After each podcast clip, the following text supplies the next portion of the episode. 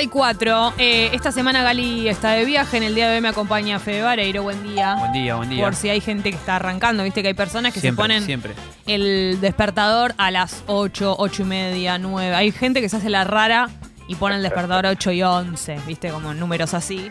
Pero por lo general son en, en horarios así clave. Así que si hay gente que arrancó a las 9 y media y prendió la radio, le contamos eso. Eh, durante este fin de semana, muchas personas, porque la verdad que va muy arriba en el ranking de, de Netflix. Sí.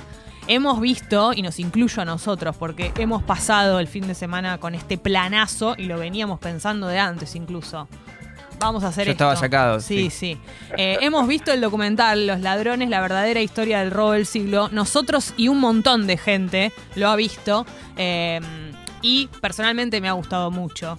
Pero nada más y nada menos que hablar con uno de sus protagonistas para preguntarle todo lo que queremos saber acerca de este documental, de este documental, cómo fue, revivirlo y un montón de otras cosas más. Así que del otro lado de la línea está Luis Vitete, que nos atendió a Luis esta Mario. hora tan temprano, Luis Mario. Lo vamos a saludar. Luis, buen día. Hola, buen día mis amigos de Argentina, ¿cómo están? ¿Cómo estás, Luis? ¿Todo bien? Sí, tranquilo, impactado. Impactado. Este, vos sabés que ayer alardeaba con un periodista y le decía, porque el reporte diario de Netflix se me cagaba de risa, Sí. porque en realidad el reporte va a la productora, Sí. pero la productora nos mantiene al tanto a todos nosotros. Entonces, hoy está primero Mm. en, en- en película más vista de, de habla inglesa en el mundo. Impresionante. ¿Viste- Impresionante. Viste que a veces eh, es distinto el número, por ejemplo, de Argentina que el de Uruguay, que en distintos lugares. En este momento está uno, entonces, en un montón de lugares. Sí, sí. Claro. Ah, eh, eh, el reporte eh, decía, ahora está segundo en Uruguay, pero Mm. estuvo primero hasta ayer. Y yo- primero en la Argentina, Sí. top 10 en 10 países de- del mundo. Pero la particularidad que tiene esto, que me decía el productor general, es que no está doblado al idioma, está actuado. Ah. Entonces me, me insistía él, escucharlo en inglés, Marito, escucha. Yo Claro, no claro. entiendo un pomo, no, no sé nada de inglés, pero escuchalo, me decía. Y vos sabés que me vi a mí mismo, un actor así con la voz media fea, espantosa, como la mía, media, media ronca. Me encantó, me Y encantó. sí, bueno, Pero en una de esas te, da- te empieza a dar ganas de hablar en inglés a partir de ahora. Sí, Ah, puede ser si nunca es tarde Claro, para estudiar. por supuesto. A, a mí me encanta estudiar porque el estudio es modificador de conductas. Exacto. Pe- pe- pero festejás. Bueno. Hola, eh, Luis, buen día. Acá, eh, Fede. Buen- To- Todos nosotros festejamos un poco que, ha- que haya este tipo de producciones eh, acá en el Río de la Plata de esta calidad y que pase eso, que también Sí. mucha gente, todo el mundo lo pueda ver subtitulado, que lo escuche en su idioma, que le llegue esta Sí, historia sí, de ese, a ese nivel. ¿Te pasa eso a vos? Hola, ¿se me cortó? No, no, te escuchamos. Hola. ¿Se cayó el teléfono o algo así? Ah, no, no, ahí está, ahí está. Se me había cortado un segundo Ah. el tema este de las comunicaciones, pero no, no. Ah, ¿Vos nos escuchás bien? Hola. Hola, hola. ¿Vos nos escuchás bien? Ahora sí, ahora sí, escucho perfecto. Ahí está. No sé si escuchaste la pregunta de Fede. No, porque justo se Ah. me cortó, decime. No, no, perdón. no, por favor. E- Esta cuestión de más, más que una pregunta, celebrarle esta cuestión de, de- de que esté hecho algo así, con esta calidad, eh, una historia tan rioplatense, Uruguay, Argentina. Eh, y lo imaginaba antes que vos lo digas eh, de eso, de gente de todo el mundo viéndolo, ¿viste? Y conectando con la historia en su idioma. Está buenísimo. Sí, sí. Sí, porque tú tenés la habilidad, destreza o, o cualidad Sí. de separar el hecho ilícito que sucedió hace 15 años de una producción cinematográfica. Claro. Ayer que he hecho, he hecho como 200 notas, ayer y antes de ayer, no faltó alguno que me diga, sí, pero robar esta...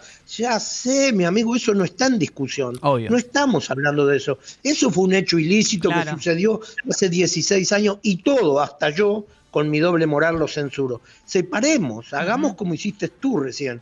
Tremenda producción cinematográfica que se ve en el mundo y algunos países, porque están en turco y otro montón de idiomas, dice, uy, hay un país que se llama Argentina, que no es solo Maradona, también tienen buen cine. O hay Claro. una productora que se llama, ¿entendés? Eh, Luis, el, co- encantó. el comentario que te hace todo el mundo y que me imagino que a todos ustedes les deben decir es eso, ¿no? Lo bien filmado que está, porque es lo primero que también llama la atención, más allá de que estén ustedes, los propios protagonistas y todo, más allá de que después, ex- antes existió la película y todo, eh, lo bien hecho que está, como dirigido, filmado, esa es la particularidad más grande de este documental. Sí, Yo, yo no entiendo mucho de esto, pero para mí que soy un, un pobre muchacho muy mayor, 67 años, que vivo en el interior, Sí. yo no vivo en Montevideo, que vengan camiones de exteriores, 15 argentinos a hacer una cuarentena a un hotel Mm. para estar 15 días contigo, que te mimen, que te digan, ¿qué pasa? No, se me humedecieron los zapatos porque estaba lloviendo. Cómprenle unos zapatos a Vitete. Claro. Y ese tipo de cosas, vamos a almorzar, paremos un ratito, tomemos un refrigerio. Te tratan como si fueras una figura de verdad. Entonces me encantó, tuve una experiencia que no sé si muchos la tendremos. No, pero claro. A mí, a mí me encantó. Director, y él quien, no, él es el director de, de cámara. Ah, mira, y él pertenece a arte, y él me encantó. Si bien no estoy de acuerdo A ver. en el porque yo soy participante, porque yo participé del ilícito. Sí. No tiene mucho que ver con la historia original.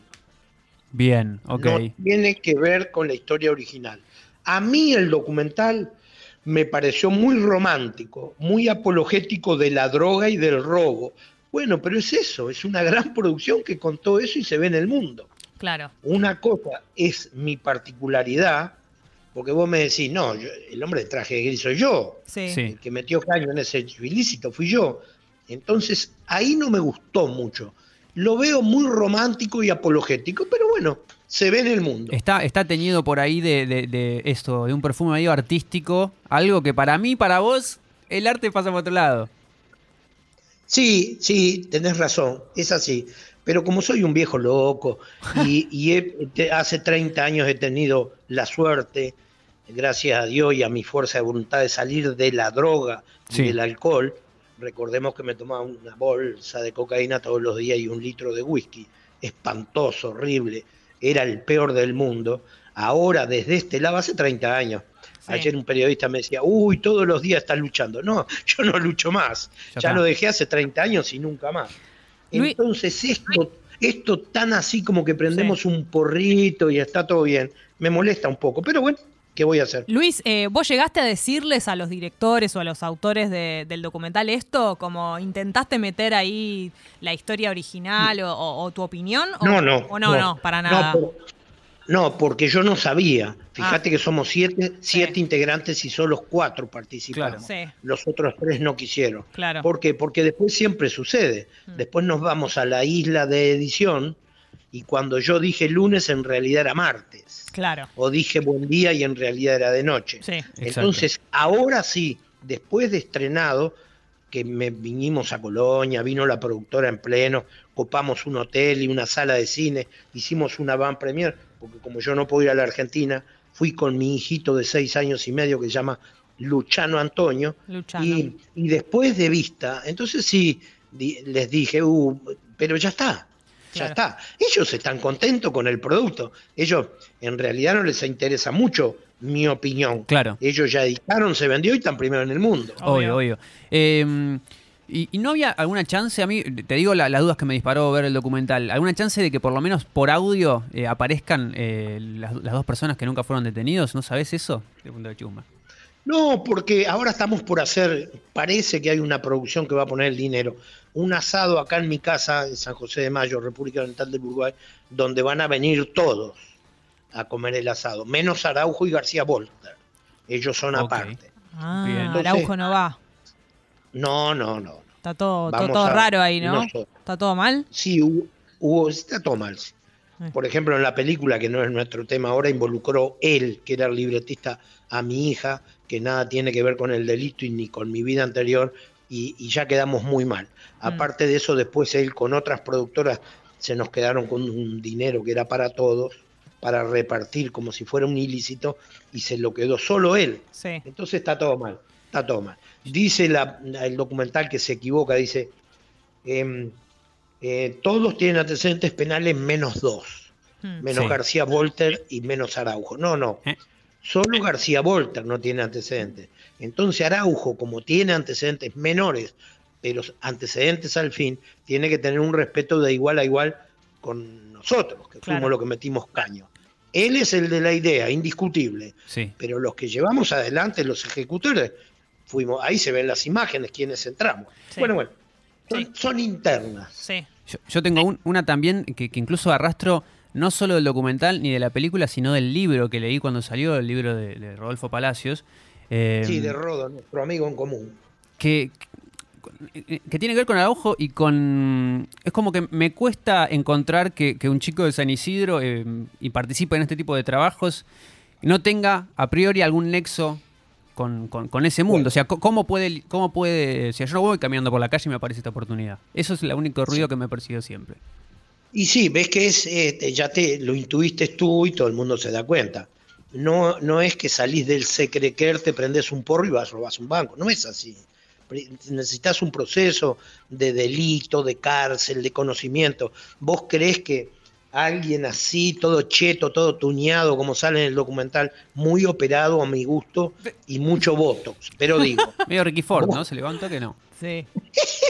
No, el otro día alguien, lamento, una- un, un señor eh, músico argentino que está muy vinculado a las drogas y ahora está preso. Dice, parece Piti Álvarez. Le digo, ja, ese pobre Tiene hombre, hagamos otra comparación. Bueno, dice, parece, parece el abogado burlando. Bueno, bueno. Claro. sí. Entonces, Muy coqueto, por eso yo muy coqueto. por eso yo te digo que es apologético. Mm. Claro. Por eso yo te digo que. No, coqueto soy yo que tengo 67 años y me pongo un. Qué antiguo. Me pongo un traje de tres piezas. No se usa más hace como 40 años. Bueno, pero en esas cosas es personal. la- Claro, cada uno. Ya, Sí. tú viste el documental, ¿no? Sí. Y el speech cuando me saco el maquillaje digo, no, no, Marito es otra cosa. Eso estuvo Impresionante, genial. Estuvo- impresionante. eh, Vos, vos sos como actor directamente ya a esta altura. Ahí se fue. Ay, no me digas que lo perdimos. el actor. Ahí está, ahí está. Pero en realidad Sí. soy un viejo hijo de mil, soy un viejo hijo de mil manipulador que me gusta todo este tipo, este tipo de cosas. Bueno, pero los actores tienen que soy tener. me- soy tienen- medio vedetón. Claro, sí. los actores tienen que tener un poco de eso también Hola. para que sea creíble. Hola. ¿Ahí me escuchás? Sí, y me enfrento, con, me, me enfrento con panelistas de primer nivel Sí. al aire, en canales de aire que no se puede editar ni cortar, y Lindo. decirle Lo a cualquiera, usted es mala persona, o sea, Te vi peleándote con Janina Ni La Torre. viste, ¿no? Te vi peleándote con Janina La Torre el otro día. Hay que decirle mala persona a esa, a esa Yara, Yarará. No, pero vos la provocabas también. Vos te le reías, le decías, obvio, "Güey". obvio. Y la- Todas la- mis entrevistas tienen algo de eso. La hiciste La enojar. otra vez que estuve, la vez anterior que estuve en ese programa, Sí. hace un par de años, con el mismo conductor, Sí. me peleé con un periodista Beldi. de primera línea Con Beldi. que se llama Luis Beldi. Claro. Sí, que lo dejé furioso. Creo que después tuvo que ir a terapia como tres meses. Tremendo. Escuchá, Luis, eh, antes que recién hablábamos del histrionismo de la actuación, eh, no, no creo que digas con quién tomaste clases aquella vez antes de, de participar del No, hecho en el la banco. protejo. Pero ¿cómo la fueron esas mucho clases? a la directora porque se quería matar después. Claro, Me como se enteró con la de señora también me enseñó expresión corporal y me enseñaba a respirar y me agarraba y me abrazaba y yo qué sé qué yo cuando se dio cuenta lo que tenía ahora porque pasó lo que tuvo entre sus brazos diría ay este Tremendo. ¿Y vos, y vos qué dijiste cuando, cuando fuiste a, a tomar las clases? ¿Qué dijiste? ¿Para qué dijiste, no sé, necesito ser más No, no, nada, Nada. nada. Un señorito francés, muy bien perfumado, muy bien vestido. No, no, nunca. Viste que tengo la particularidad que tuve que fingir en el banco, ponerme monedas en la boca La y hablar de que sí, de que está todo mal, que te voy a matar un rehén, que, que yo soy un pibito chorro. Pero no, no, en realidad ya sabemos que no. Claro, que pasó de muy bien desapercibido camino entre ustedes. Luis. Ayer hice una nota, Sí. ayer hice una nota, esta es una linda anécdota de color, Sí. cortita. Ayer hice una nota para Crónica con una periodista también de primera línea que se llama María Elena Ripeta. Sí. Y resulta que una vez fue a una cárcel de extrema seguridad y temblaba. Era nuevita hace 15 años, ella o 20 años. Temblaba, pobre flaca. Y yo le decía, tranquilícese, señora, se va a morir acá. Mire que ahora está acá. Y uno de estos días nos vemos en la calle. Soy un ciudadano común. Sí. Soy un ciudadano común. No, me quiero ir, decía. Hicimos la nota en aquella época. Un montón de años después salgo de ver a Pepito Cibrián, creo que el, el fantasma de Caterville, aquí en la- ahí en la calle Corrientes, Sí. y me topo con ella. ¿En serio? Sin querer, viste, una salida de teatro lleno de gente, una multitud, y nos empujamos con ella, se puso pálida. Y le dije, ¿viste lo que yo te dije? Ahora estamos acá, en la vida libre. Bueno, caminamos unas cuadras, se distendió, se relajó y vio que la vida era otra cosa. Tal cual se lo vaticinaste. Tal cual se lo dije, pues yo Sí. estaba esperando mi liberación, mi Exacto. escarcelación. Luis, eh, para cerrar, te quiero preguntar, eh, esto hablando más en serio, ¿cómo te sentiste eh, al ver el documental, al filmarlo? Si te pegó por un lado como por dentro, como, no sé, en algo sentimental, te pusiste mal, te, te angustió, ¿qué, qué te pasó eh, por dentro a vos? ¿Qué, qué, qué- ¿Cuál fue el sentimiento? Y, y me sentí un poco yo esperaba otra cosa. Por suerte no hicieron lo que yo esperaba, porque capaz que no era un éxito como es ahora. Sí, pero a nivel Pero recuerdos, no- cuando te acordás de eso, o ya, ya digamos, eh, hablaron tanto del tema que para vos es un recuerdo más. ¿Cómo cuando revivís la situación o cuando volviste a ver el documental, te pega por algo No, del recuerdo de ese momento? No, yo ya lo superé Mm. porque fui a terapia y después hago terapia con ustedes a diario hace 15 años. Si, ya, ya lo hicieron ustedes. Si ponen en, en YouTube mi nombre y apellido, aparecen 4 Mm. Sí, obvio. millones de notas eh, peleándome con tigres como Feynman, como el... Bueno, bueno, no importa, no importa. Sí. Entonces digo, yo ya tengo un, un- entrenamiento en esto. A mí no me afecta más, no me afecta más. Me recuerda que otras productoras que cuando hicimos la película se me quedaron con un dineral, a Film, Arvista, y digo, uy, mirá vos, las cosas que le hubiera comprado a mi hijo. Pero no me calienta. Mm. Ellos prefirieron un dólar y yo preferí mantener mi palabra. Mm. Entonces, ¿qué me, ¿qué me pasa? Y nada. Ya está. Nada, nada. Es como una prostituta en el cliente 1100. ¿Qué siente? Nada. Capaz que el cliente 1 le dolió un montón en su alma. El cliente 1100 ni cuenta se dio. Entonces a mí me pasa lo mismo. Veo y eso y, y no revivo nada. Capaz que en otros momentos, así tomando un, yo no tomo alcohol, pero tomando un- una gaseosa, un refresco acá en mi casa, comiendo un asado con ampones conocidos que vienen siempre, o con periodistas como Rodolfo Palacio, Sí. o como otra gente que ha venido a que yo le firme mi libro, que se llama El ladrón del siglo, que ustedes ninguno lo leyó, No lo leímos. pasemos factura ahora al aire, Sí. que es muy barato y que es una gran historia de amor Ah. que relata el robo del siglo y otro montón de robos más, pero que es una gran historia de amor. Entonces cuando vienen, que me sucedió a mí, que no es ficción, ¿eh? entonces ahí capaz que se me pianta un lagrimón, Mm. o digo la puta madre, yo qué sé qué, hablando del amor, pero un hecho ilícito ya me resbala, ya lo superé, ya no, es como que miro para atrás y no forma parte de mi vida, como que fue Claro, otro marido otro. el que Ya está. ya está. Ahora llevo a mi chico al colegio. Hace un rato puse una publicación, creo que en Instagram, ni me acuerdo, con fotos de mi niño en la escuela. Me encanta mi nueva vida. He sido un estúpido. Me he perdido de la vida. Creo que fue un titular de un diario de ayer. Bien. Me he perdido la vida por andar en estas basuras del delito y la droga. Eh, Vitete, para cerrar, y medio ya eh, en código de programa, acá hablamos mucho de, de música, estuvimos hablando. ¿Tenés alguna canción que estés escuchando últimamente? No, no, no soy de escuchar música. ¿No escuchás? Recuerden que tengo una banda que ahora está media disuelta, A ver. que agarra mis versos satíricos y los hace canciones. Una, ba- Bien. una banda de, Están ahí. Uru- ¿Una banda de Uruguay? No, una banda argentina que se llamaba Trovadores de Venus. Ah, y mirá. que ahí en YouTube ustedes pueden ver eh, Solo se llora por amores, que es el himno al robo del siglo. Sí. Después hay otra que se llama Muy pronto estaré de juerga. Hay otra que se llama Está bueno. Son todas letras mías que mi médico cirujano maxilofacial implantólogo y padrino de mi hijo Sí. agarra mis versos satíricos, los acomoda un poco, los musicaliza y los sube a YouTube con tremendas bandas. Ahí lo estamos escuchando un poquito. Muy pronto estaré de Ahí juerga. está, Esa mirá. me encanta porque es Excelente. Qué bueno. Ahí estamos escuchando de fondo. Bueno, Luis, muchísimas gracias por atendernos tan temprano y, y bueno, te mandamos un abrazo. A ver, una última, sí.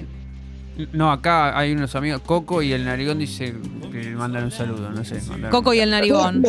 Coco, Narigón, les mando un fuerte abrazo. Ojo que no se pase, que es medio apologético esto. No, no. Festejemos el, cine, pero no el robo en sí. Por no, por supuesto, supuesto. por Les supuesto. mando un fuerte abrazo, Coco Narigón. Gracias, Luis, por la nota. buen día. Pa- Pasó Luis Vitete eh, por Data. La nota, por supuesto, va a estar en Spotify, como también el programa completo. Ahora un asado con todo, con todo lo que no habla. Ojo, eh, ¿irás a un asado, ¿irías a un asado de Vitete? Obvio.